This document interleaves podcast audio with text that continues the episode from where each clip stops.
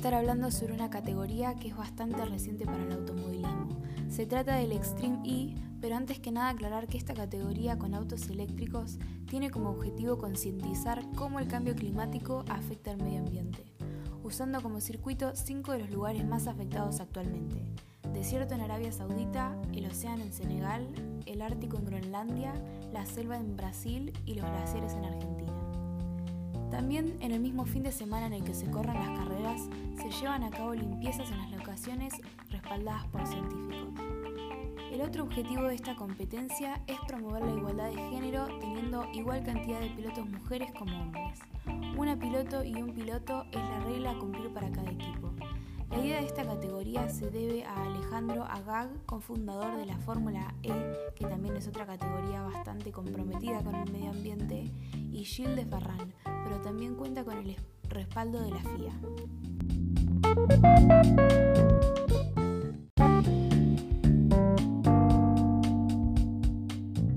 Cada carrera es de aproximadamente 18 kilómetros en las que van a haber dos vueltas en el medio se realiza el cambio de pilotos, así cada uno corre una vuelta.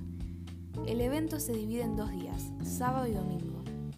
El día sábado es la clasificación en la que se corre la ronda 1 a la mañana y la ronda 2 a la tarde. Los primeros tres equipos clasifican para correr la semifinal. El cuarto, quinto y sexto clasifican para correr la Crazy Race. Los últimos tres equipos correrán el Shootout. Estas tres carreras se correrán el domingo. Primero la semifinal en la que los primeros dos pasarán a correr la final. Luego la Crazy Race donde solo el primer clasificado pasará a correr la final. También se correrá el shootout pero solo por puntos ya que estos quedaron afuera.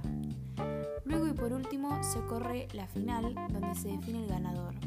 El orden de largada queda en la mano de los seguidores quienes podrán votar a través de la página oficial.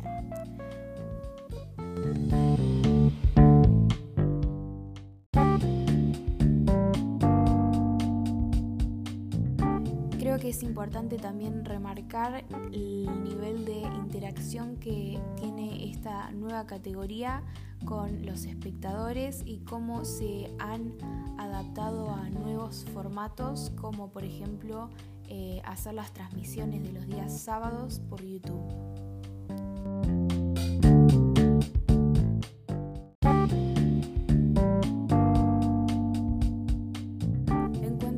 participantes son 9 equipos de 18 participantes, en el que podemos reconocer algunos nombres tanto siendo pilotos pero también siendo dueños de equipos, como por ejemplo Lewis Hamilton, dueño de X44, Nico Rosberg, también dueño de Rosberg X Racing, o Carlos Sainz, Jensen Button, que además de ser dueños son pilotos.